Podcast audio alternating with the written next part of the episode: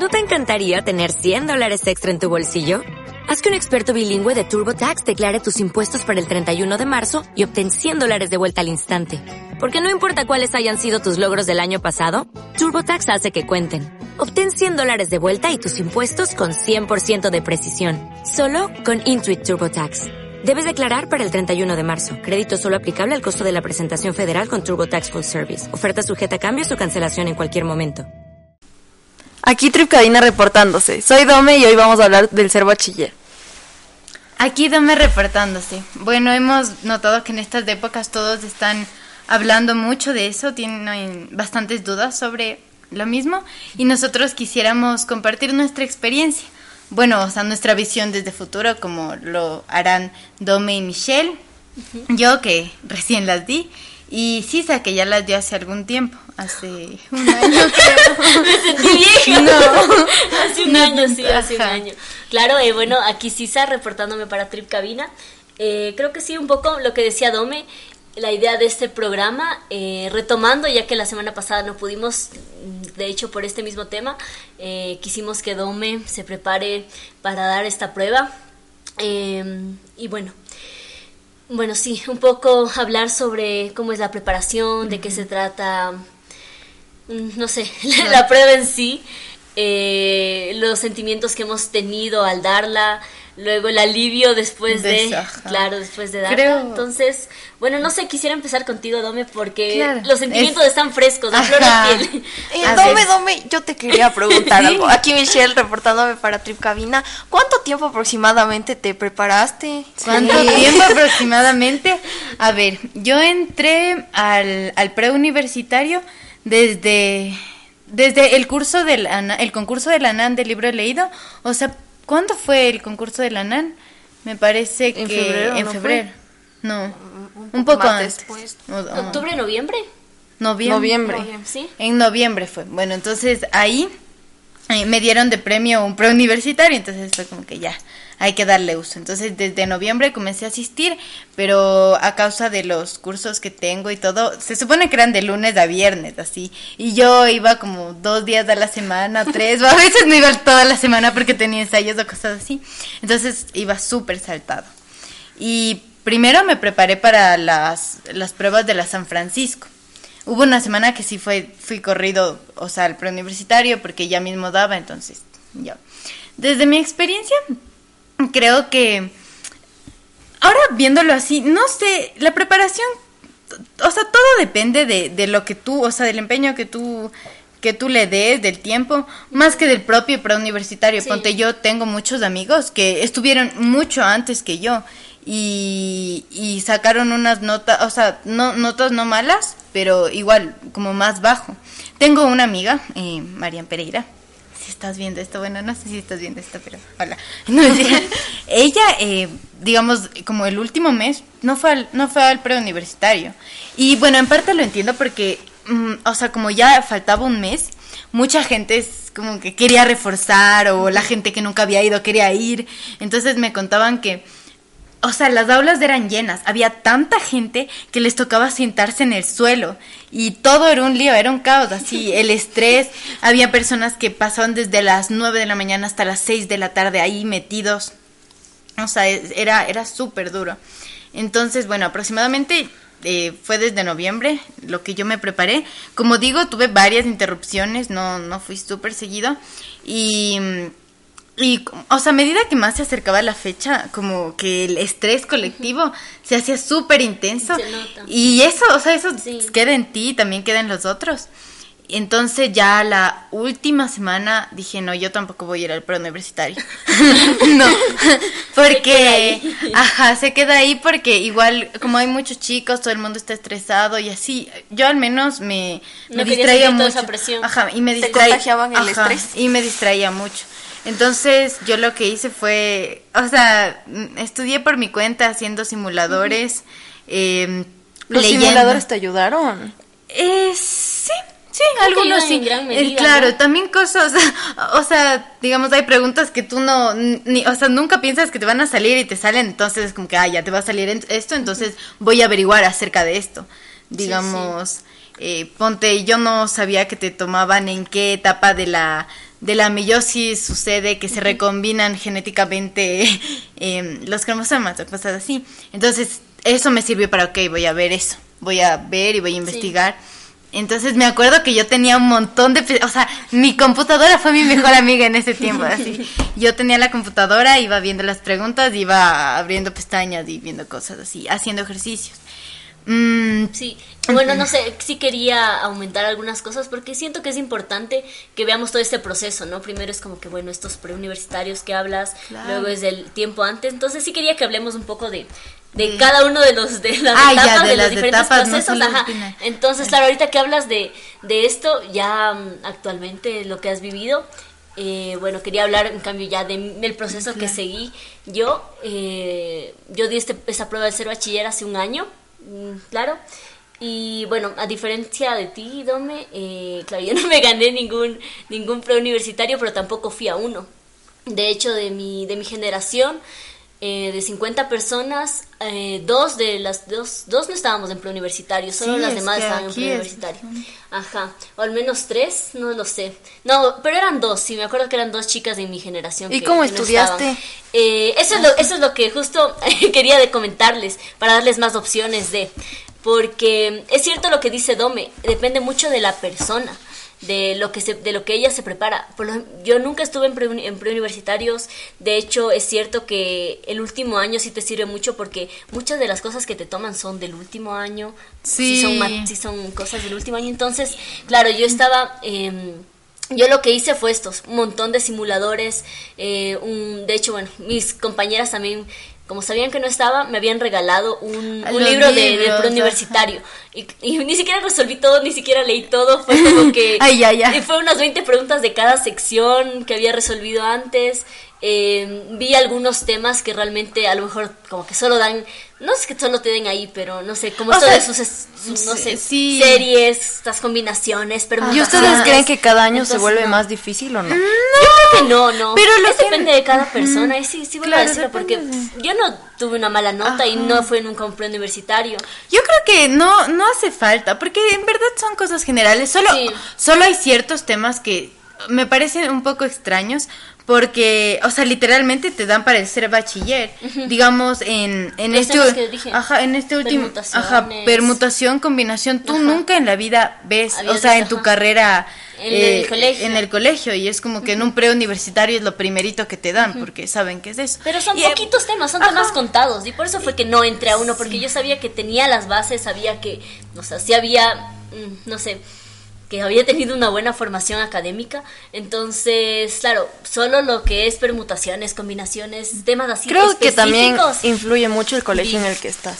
No, Claro, tanto, ¿sabes? ¿Sabes, que ¿Sabes no por qué? creo Ajá, tampoco. ponte, yo tengo un claro yo creo que es la persona, en serio, en serio que creo que es la Sí, es persona la y la persona. dedicación que Pero le es que creo que eso persona. consolida también más las bases de tu Hay que, conocimiento. o sea, tienes que ver, porque ponte eh, Ronaldo, nuestro querido amigo Ronaldo, Ah, sí. si nos ves. Ronaldo. Él, Ronaldo. él, o sea, mm, eh, él estudió a distancia. O sea, él eh, estudió a distancia, bueno, en fin. Colegio. Eh, el colegio, todo el colegio. La mayor parte, ajá, semipresencial. Sí. Y luego entró a un pre, a un preuniversitario.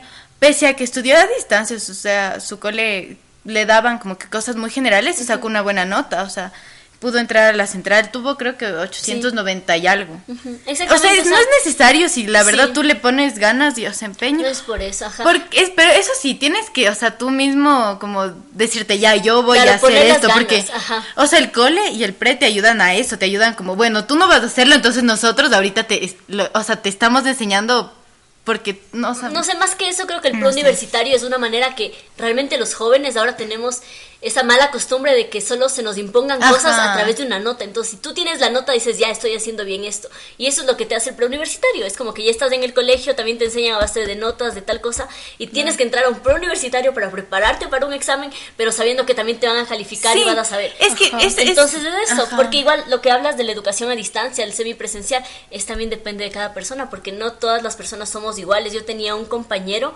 que, bueno, él de hecho ya está, estudia en la San Francisco o en la Católica, creo que en la Católica. Y, y claro, él, él estudió en un colegio semipresencial, pero fue por su manera de, de, de aprender. Él era alguien así, muy dinámico y dijo, no, yo tengo que eh, salirme de esta formación que nos establecen de las notas y eso, y se fue a un colegio semipresencial, siguió algunos cursos y ya buscó nuevas alternativas de aprender. Y eso es lo que... Pero también me parece algo súper extraño el hecho de que se supone que... Mm, o sea, esta prueba es como el ser bachiller.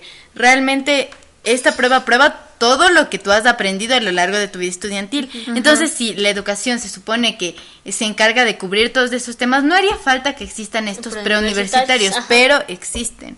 O al, menos, o sea, digamos, creo que es más para también reforzar lo que se supone que te han dado en años anteriores y entre comillas ya se te olvidó, ya no te acuerdas. Es que, eso es un negocio, la verdad. Pero creo que eso debería encargarse el colegio, la verdad. Ajá, sí, sí, y de hecho hace algunos años creo que sí se encargaban los colegios, pero por temas de, no sé. Tiempo, a veces no alcanzan a cubrir, creo que. No sé, creo que era más apoyar estos negocios, entonces, no sé, hecho pedazos. Sí, creo que nos serviría una buena opinión aquí. De un profesor aquí. No, yo creo que no. bueno, veamos qué nos tiene que decir. No, yo creo que, no sé, no tenemos que quedarnos mucho en esto del preuniversitario. Tendríamos que seguir hablando de, de lo que es la ver, vamos a... y de lo que es lo otro. Porque si no. Bueno, sí, eh, ya. Eh, yo, yo quiero, yo sí quiero dar un, Preséntate, por favor. Eh, bueno, ya me conocen, soy Juan Carlos eh, y quiero dar un par, un par de opiniones. Hola a todos. Quiero dar un par de opiniones de esto porque creo que estoy en la capacidad, porque he estado en los tres, en los tres frentes, ¿no? Primero, en la, en la primera prueba ser bachiller. Sí, eh, sí, a ver, vamos. Ay, ya, ya, me golpeé. no, no fuiste tú. Uy, pero ya no sale todo, arrejunte. Ya, ya, sigamos. En, la, en la primera prueba del ser bachiller, el, el CENESID me escogió a mí para que yo elabore las pruebas de ciencias sociales, para los ser bachiller y ser maestro. Entonces, eh, el objetivo era bastante interesante, porque lo que hacía era una prueba universal para todas las instituciones educativas secundarias, para que no haya un engaño de que los colegios tomaban las pruebas, eh, las famosas pruebas de grado que se tomaban anteriormente, y que había colegios de bolsillo que simplemente pagabas para, para pasar. Entonces, la idea al inicio fue bastante buena, o sea, era una prueba, una universalización de conocimientos. Eh, rompiendo lo que tú dijiste, Dome, que depende del colegio, porque ahí en teoría se suponía que lo que tú ves en quinto y sexto curso verían todos los colegios, sí, y todos estarían en la misma capacidad para afrontar esas pruebas. Claro, ese es lo que. E, ese fue lo Hasta ahorita, lamentablemente, pero no, se desvió. Lamentablemente no se cumplió. De hecho, 130 de mis 150 preguntas anularon porque dijeron que eran demasiado complicadas para los estudiantes de esa época. Por esa situación yo salí. Pero estoy también en el otro frente, porque yo fui dueño de un preuniversitario, del famoso preuniversitario Ágora. El negocio. Eh, fue, el negocio, aquí la cara del negocio. Es que fue un gran negocio, es un gran negocio, porque quiero que entiendan algo. Un preuniversitario, a diferencia de un colegio, no tiene la obligación de contratar profesionales. Sí, la mayoría de preuniversitarios lo que hace es? contratar estudiantes universitarios de los últimos semestres porque no les dan clases. El preuniversitario lo único que hace es simplemente tampoco. Lo que hace es darles técnicas para, responder un examen. Y también para minimizar el, tiempo. Ojo, y hay que entender una cosa. En esto, yo le agradezco bastante, a pesar de que no necesariamente es un santo de mi devoción, eh, pero yo, yo agradezco mucho a, dos, a dos instituciones. Lo primero, a la Universidad Andina Simón Bolívar, donde hice eh, mi maestría en evaluación educativa, que no la culminé. Y también agradezco a Jorge Enrique. Enríquez, el vicerrector de, de la unidad educativa particular La Dolorosa, ah. porque entre ellos dos yo aprendí a hacer pruebas objetivas, ¿sí? Y es eso, es eso lo importante, porque la prueba objetiva es lo que tiene que darles al colegio. Entonces, desde, desde esa perspectiva, y simplemente para ir terminando, desde esa perspectiva, a mí me, y por eso agradezco que me hayan colado este momento aquí, a mí me encantó la cuestión de la que acaban de decir tanto Dome como Sisa, de que el preuniversitario o la asistencia de un estudiante a un preuniversitario es simplemente y no da más que el seguir acurrucando la corrupción de unos cuantos grupos empresariales, porque son grupos empresariales, que siguen engañando a la gente. Porque hay preuniversitarios que tienen, que tienen muchos estudiantes en el GAT. No porque dan una vez, porque les enseñan a los estudiantes a dar dos, tres, cuatro veces. ¿Sí? ¿Y qué, ¿Cómo dos? Sí, o sea, tú ya diste ahorita tu prueba, ¿no es cierto? Sacaste 800. Entonces, como tú quieres una beca en cualquier universidad, vas a dar el próximo semestre, ¿sí? Y vas después hasta que sacas mil y entras al GAT. Sí, pero ¿qué, ¿qué sucede con eso? Que le pagaste 18 meses a un preuniversitario. Para Y ojo, y lo que tú dices, lo que, lo que tú hiciste y lo que sí se ha hecho, de los simuladores y de tantas situaciones es lo mejor porque así incluso vas con También los simuladores del ministerio en, en la institución educativa Pero ¿sabes qué me sorprendió un poco? El hecho de que, bueno, yo estaba haciendo simuladores y todo eh, en la página de- del Ministerio de Educación de Jóvenes Web y decían, o sea, me entré a otra pestaña que decía como temas de combinatoria, ni sé qué, bueno, unos PDFs. Y ahí te decían como, pero si usted quiere un simulador más completo, exactamente como el tenías que pagar, o sea, también del Ministerio es que de es Educación te, te, Con esto- Es que es para la pagar. Con es esto- toda la preocupación de los, de los jóvenes Sí. por esto. Con esto termino. aprovechan de eso. Con Claro, esto termino es mi intervención. Con esto termino mi intervención. En un colegio X, que no voy a dar el nombre por respeto, eh, yo me desempeñaba como coordinador académico. Sí. Y el último día, los últimos días que estuve trabajando ahí, antes de ir a uno de los colegios que más quise, de hecho, y que no pude concluir mi etapa de profesor, pero antes, antes de, antes de, de terminar, recuerdo claramente que la profesora de matemática vino y me dijo, Juan Carlos, mañana que van a dar el ser bachiller, necesito por favor que tú, te, que tú digas que eres profesor de primaria. Yo me sorprendí y le dije, bueno, Paulina, pero ¿por qué decir que soy profesor de primaria? Y me dijo, lo que pasa es que tienes que entrar para darles, dando o ayudarles a dar las pruebas en sociales y en lenguaje a los chicos de sexto curso. Eso es lo que hacen muchas instituciones. Claro, por eso, es, que, por yo- eso es que esa revista Vistazo, donde sacan las 100 mejores instituciones educativas, es una falsa completa. ¿Por qué? Primero, porque no se puede medir a las instituciones educativas en el mismo nivel. Ejemplo, tu colegio, La Dolorosa, tiene más o menos 70 estudiantes pro bachilleres, o pre bachilleres, perdón, ¿no es cierto? Eh, probablemente tu colegio, la NAN, eh, este año también tendrá 75 pre bachilleres. ¿Cómo van a competir contra un colegio que tiene 15 pre-bachilleres? ¿Y cómo van a competir con un colegio que tiene 600 pre-bachilleres? No Entonces no tiene un- lógica. La Vistazo también se une a este negociado para que el próximo año todos los padres de familia digan, "Ve, A que este colegio yo quiero está ahí". llevar. Sí, No, y además esto- de eso, eh, bueno, recién me enteré esta semana de que hay los, también los colegios a distancia y solo hay dos en el Ecuador, pero sí, ¿Cuál? otros colegios totalmente a distancia. Uno es de una fundación, eh, pero es que son para personas mayores. Ah, y ya. claro, entonces, claro, para esto, todo esto... Fundación Solidaridad. Y te cuento una cosa, el primer, el primer vicerrector de ese colegio fui yo. Ya, yo fundé ese colegio. Sí. Entonces, la cosa es que hay dos de estos. Sí. Y lo que se hace es que, como solo hay dos colegios a distancia y es para todo, se los mete en la misma costal de los colegios presenciales. Así es. Y también se los mete en esa lista del vistazo. Así es. Entonces, claro, están hablando de personas que son del campo, que no han acabado sus estudios y todo por el estilo. Y les meten también en todo este ranking. No, los pues. colegios mejor rankeados de la. la- Y no puede darse. Y no puedo.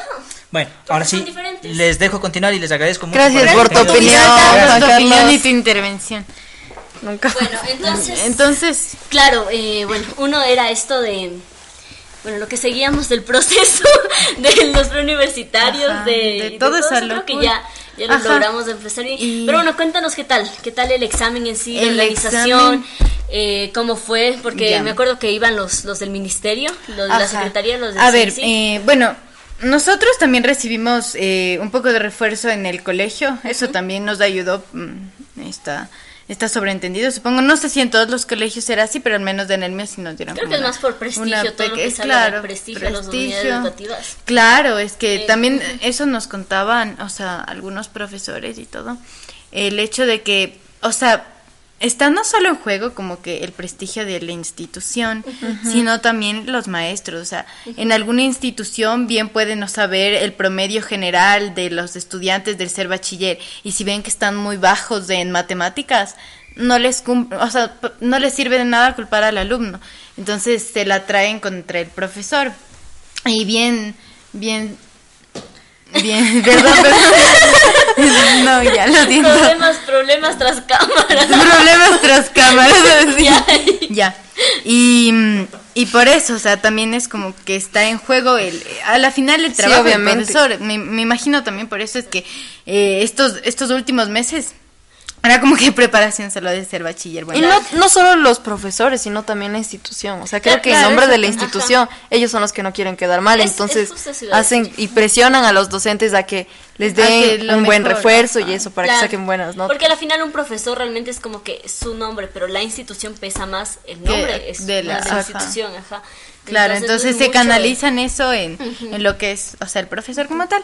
Bueno, entonces ya, ya se, o sea, iban pasando los días y ya, ya llegó, el, o sea, bueno, de hecho, eh, un día antes era un, o sea, todo el mundo, o sea, yo recuerdo que hablaba con mis amigas, veía, o sea, personas, era, era increíble, así, recuerdo que una amiga subió una, una foto en la que estaba en una pizzería comiendo y al lado estaba el libro del ser bachiller, o sea, como que los últimos días era una euforia, no, no, no sé si es euforia llamarlo, pero increíble, así todo el mundo estaba súper estresado y digamos mi madre, yo también estaba muy estresada, me acuerdo que en, en un punto ya no sabía qué más, o sea, porque mandaban ejercicios, decían sí, mejor que se pongan a hacer esto y esto y esto y esto, y era como que uno intentaba hacer todos los ejercicios que a uno le mandaban y le decían que iban, o sea, y les iban a ayudar así. Pero era, era- o sea, cada vez mandaban más, entonces tú no podías, o sea, era como que ya no me daba. Mi mami me, o sea, se acercó y me dijo, ya tienes que descansar porque peor, o sea, es, es, es peor, tú, o sea, vas a estar como un zombie. Entonces, recuerdo que me, me- me senté en, en mi cuarto, bueno, en, en una alfombra que tengo y colapsé así. Y, y todo era lleno de papeles, de cosas, o sea, yo, yo- ni yo misma sabía que tanto tenía ahí, pero lo tenía. Pero no sé, quiero preguntarte algo, Domi, ahorita que llegas de ese punto. ¿Crees que después de dar la prueba valió la pena todo lo que te colapsaste internamente? Eh, no, no, creo Sí, que... esa es la respuesta. Ajá. O sea, más para decirles a ustedes, no, no se Más fue el por susto eso. del ratón. Sí, más Sí, del el susto que te dicen, no, es que la prueba es Porque el bachiller. es que sí da miedo. Ajá. O sea, yo como persona primeriza tengo mucho miedo y porque más yo soy muy estresada por las notas, entonces es como que sí me entran muchos nervios y este tipo O de cosas me trae más Ajá. estrés. Tienes que tener en cuenta que, o sea, realmente sí toman cosas, o sea, generales que si tú las refuerzas, o sea, como que ves... Es de todo un poco. Creo que eso sobre todo es lo que más suele dar miedo, que es como que, ¿y ¿qué me van a sacar? Pero si en serio sabes, o sea, bien las bases y todo, Pero es que el problema es el Pasa. puntaje, porque creo que hasta para cada carrera necesitas, necesitas un puntaje, claro. bueno. Entonces ese es el estrés que yo tengo. Claro. Claro, también es depende de la carrera. Ah, y algo que tienes que saber sí. muy bien, o sea, realmente si, si, si, es, si has estudiado, si, si sabes bien, el tiempo está perfecto. O sea, bueno, no sé, digamos, son tres horas ya, son Sí. tres horas. ¿Cuántas preguntas son? 155. Pero hay preguntas que realmente te toman dos segundos, tres segundos. Yo hice un simulador y bueno, o sea, las que ya no sabes, ya no sabes, así ni para qué arrancarse la cabeza con eso. Y, y me recuerdo que me faltaba como una hora y media. Y bueno, o sea, yo, yo primero hice científicos, sociales y lengua así. Luego me rompí la cabeza con mate porque soy muy, muy cabeza dura con matemáticas y ya. Y me sobró creo que como 45 minutos en el simulador. Bueno, creo que hasta más. Y, y ya. Mm, Luego, al, al momento que yo, que yo, o sea, ya hice el ser bachiller, también, o sea, la- las preguntas, o sea, me, mm, creo que me quedaron como 45 minutos. Y el, el hecho fue que yo estaba igual muerta de nervios de que algo me vaya mal, entonces a esos 45 minutos solo me quedé así como... no voy a darle mandar así y revisaba. o- Claro, sí puede revisar. revisar. Ah, sí, Sí, puede revisar. puede. Eso Eso estaba leyendo también, perdón que les interrumpa, No, eh, que estaba que se supone que sí puedes cambiar una respuesta Claro. antes de enviar. Puedes, Sí. sí, puedes. Porque envías todo, to- todas las respuestas, en no es que envías una por una, sino que son todas en conjunto. Sí. Entonces Y ese rato te da cuántos aciertos esta. tienes. Ese mismo rato te, Te da imprimen cuánto. y te dicen cuántos aciertos, pero por ejemplo hay preguntas que valen 7 puntos, otras que valen un punto. Hay otras que Entonces, valen que te 12 suma, puntos. ajá. Eso es lo que Entonces, suma ahorita no sabes. ¿Y cuándo les dan el resultado? ¿Cuántos Se suponía que de dos a tres días, pero. no mentira. También estaba leyendo que, por ejemplo, si tú no estás de acuerdo con tu calificación, puedes hacer una solicitud para que eh, vuelvan a... ¿A Eh, qué? o ¿A sea, calificar? puedes, ajá. puedes volver a Pero dar. ¿cuánto tiempo se No tomará? sé. O sea, para mí que a lo mejor te toca dar en el siguiente ciclo. Mm, Eso, porque es así, o sea, tú puedes repetir el ser bachiller las veces Claro. que tú quieras. Y por ejemplo, pero- como somos del ciclo Sierra, siempre hay el ciclo Costa que hacen primero. O sea, o sea, tranquilicen Ah, en, ese, sí. en ese sentido, estén tranquilas, porque Sí. sí. es que sí, sí dan noticias acerca de lo que pasa en el ciclo Costa. Si hay alguna, no sé, equivocación, hay algún error por parte Y eso digo, o sea, entonces- yo creo que al menos, o sea, muy, muy, yo creo que un número muy reducido de estudiantes no pasa. O al menos Es más los estudiantes que realmente, en serio, no Eh, ponen de su parte, parte, porque ajá. la prueba en sí, como les digo, es más del No es de- último año o sea- y cosas como les decía, permutaciones, combinaciones, o, cosas o básicas. cosas, que solo ajá, como razonar. digamos, eh, si Mari, si María tiene esta, o sea, tiene esta edad y Juan tiene el doble, Ah, ¿cuál es la expresión de eso? O sea, es más lógico. Sí, Ah, es hay muchas, de hecho hay muchas cosas que Muchas son cosas que son razonamiento. Entonces, ya. Creo que por el tiempo, por ejemplo, no, no, no queda tan corto. Igual eh, es súper importante no, no estresarse porque, digamos, a mí también lo que me pasa es que yo soy un estresado siempre. Entonces los 10 primeros o 20 primeros minutos me quedé así, no hice nada. Bueno, los 10, los 10 primeros. Y luego fue como que ya así, tranquilízate y vas a hacer bien porque sí, ya. Y les toman preguntas que tengan que hacer procesos o algo así. Sí. Sí. ¿Y dónde hacen los Te procesos? dan, Te dan hojas, hojas. y un lápiz. Te No, dan- no tienen calculadora para No, eh, eso sí, no te, no te dan calculadora, pero son más eh, Pero son dividir, procesos, multiplicar, sumar, restar. que están cosas ahí así, directamente, no tienes que hacer, no sé, la raíz quinta de tal número Ah, con ya. decimal y el pide no. No. Nada de eso. Sí, y Ajá. creo que cada, o sea, cada año también intentan, no sé, o sea, dependiendo, ya saben la formación, a la, a la final el ministerio está consciente de como todo el proceso que hemos tenido, entonces buscan ¿Saben? Hablando de todo esto del ministerio, eh, sí quería, no sé, plantearles algo que al coordinar y al saber que íbamos a hablar de la prueba del ser bachiller, me vino a la cabeza y ha estado rondeando, rondándome así estos días.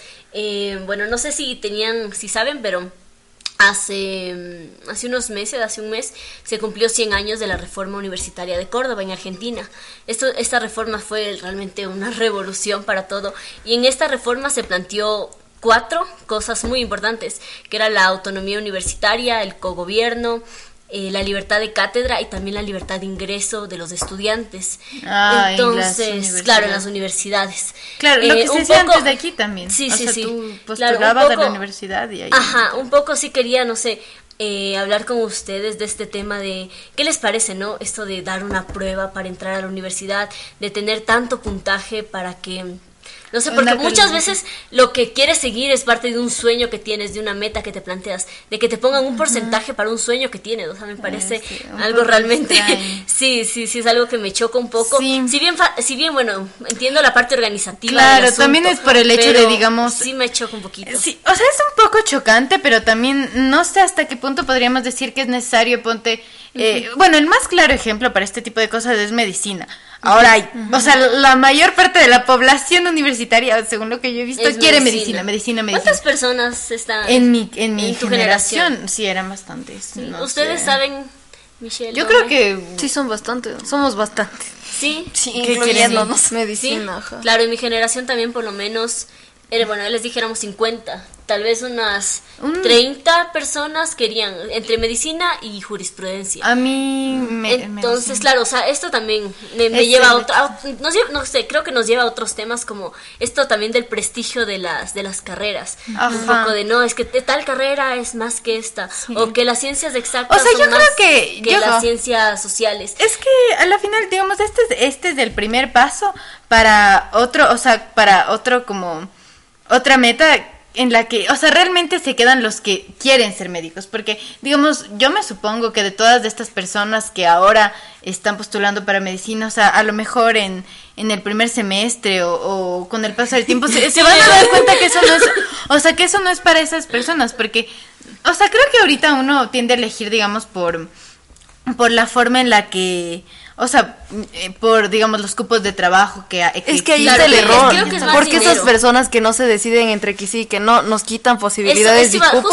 a, decir, las personas quita que esa- sí queremos de ajá, verdad quitan los hacerlo. cupos. Y yo creo que el Ajá. problema de todo esto, eh, ya bueno, sí, bien, ya lo dijimos de esto, de esto de ah, bueno, el campo laboral y todo esto, es un problema ya mucho más grande, es un problema ya social que debería cambiarse con la con la educación, eh, informar de más carreras, no solo de ah, jurisprudencia, Exacto. medicina, ingeniería. Algo que Es me algo pareció... que les- también les entra miedo a las personas es eh, en qué voy a trabajar a futuro, porque por ejemplo, no sé si han escuchado que dicen, bueno, gente enferma siempre va a haber, entonces se necesita dice, los médicos ganan más plata y eso, o sea, más se basan también en lo económico y en cuánto van a ganar. Y también en las fuentes de empleo, porque también a veces ¿Sabes? es un poco difícil, Claro. al menos aquí en el Ecuador, encontrar empleos para ciertas carreras. Pero eso, eso hemos, o sea, creo que no sé si en otros otros capítulos anteriores hemos ya hablado de Capítulos de anteriores.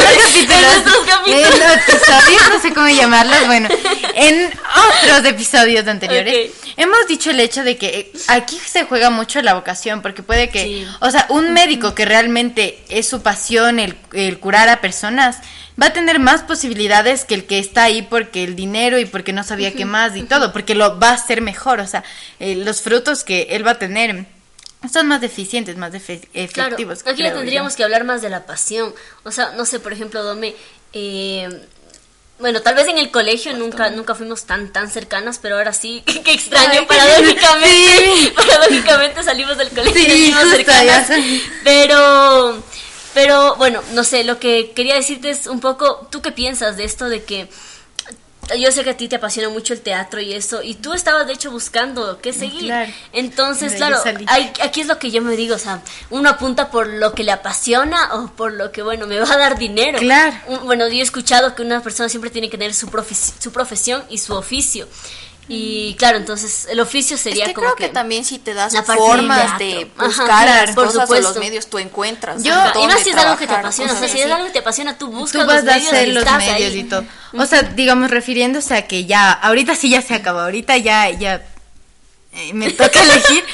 Em, Ya no hay tiempo extra. ya no hay tiempo extra porque ya salí así. Entonces, es una pregunta muy difícil porque Sí. hasta ahora yo también estoy pensando. Y, y sí, la verdad, cada vez más me estoy acercando a, a, a el ámbito artístico, teatral. Y, y también quiero, o sea, quiero fusionarlo porque sí, me, o sea, me apasiona, me gusta mucho, pero también quisiera complementar. Estoy viendo las formas en las que puedo complementar esto. Em, ahorita tengo una opción, es una carrera que me, me gusta mucho, me, me encanta cómo suena Yavila Maya, y se llama Cine, Teatro y Medios. Entonces es como, ¿En qué? todo. ¿La Huartes? Eh, mm, no, no es ¿Fuera de del país? Ajá, posiblemente. Ya. bueno, Sí. entonces estoy viendo eso. Aparte porque, eh, bueno, en todo caso que ahorita no quiero tomar ninguna decisión precipitada porque tampoco quiero generar ningún problema, inconveniente. Entonces, algo que sí estoy muy segura que me gustaría hacer en este tiempo es aprender idiomas. Sí. Entonces, eh, he estado estudiando alemán, creo que ya saben, así que voy a seguir estudiando alemán, voy a perfeccionar el alemán y luego ya, ya voy a entrar. Creo que ese es un consejo, ¿no? Que le damos también a A Dome y a Michelle.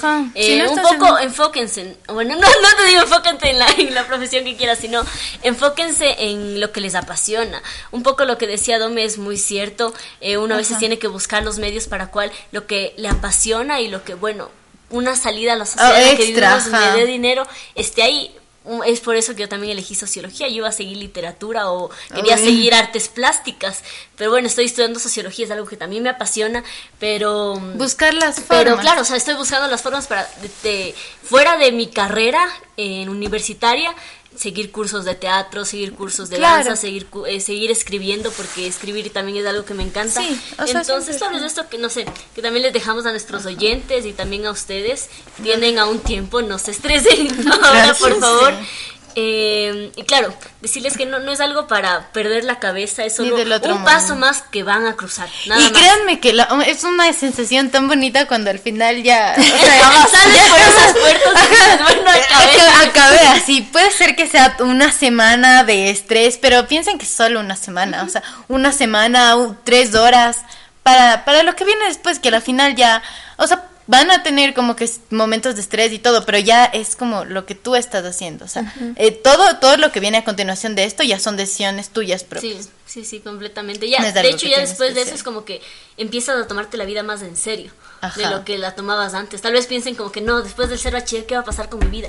Pero realmente es como que empiezas a vivir. Tú comienzas Ajá, a tomar no es- tus ajá. decisiones y lo que vas No a hacer. solo es algo más que vas a cruzar en, en sus vidas y ya. Bueno, este ha sido nuestro tema de hoy de Trip Cabina. Sí, Sí, yo sí. les quisiera dejar, si están viendo así, me gustaría mucho que, que respondan esta pregunta así. ¿Ustedes están a favor o en contra de, de que existe esta- estas pruebas del Sí. ser bachiller? Porque realmente nos importa su opinión, entonces Claro. ahí díganos si sí o si no. Y bueno, con esto nos despedimos. Sí. Cambio y fuera.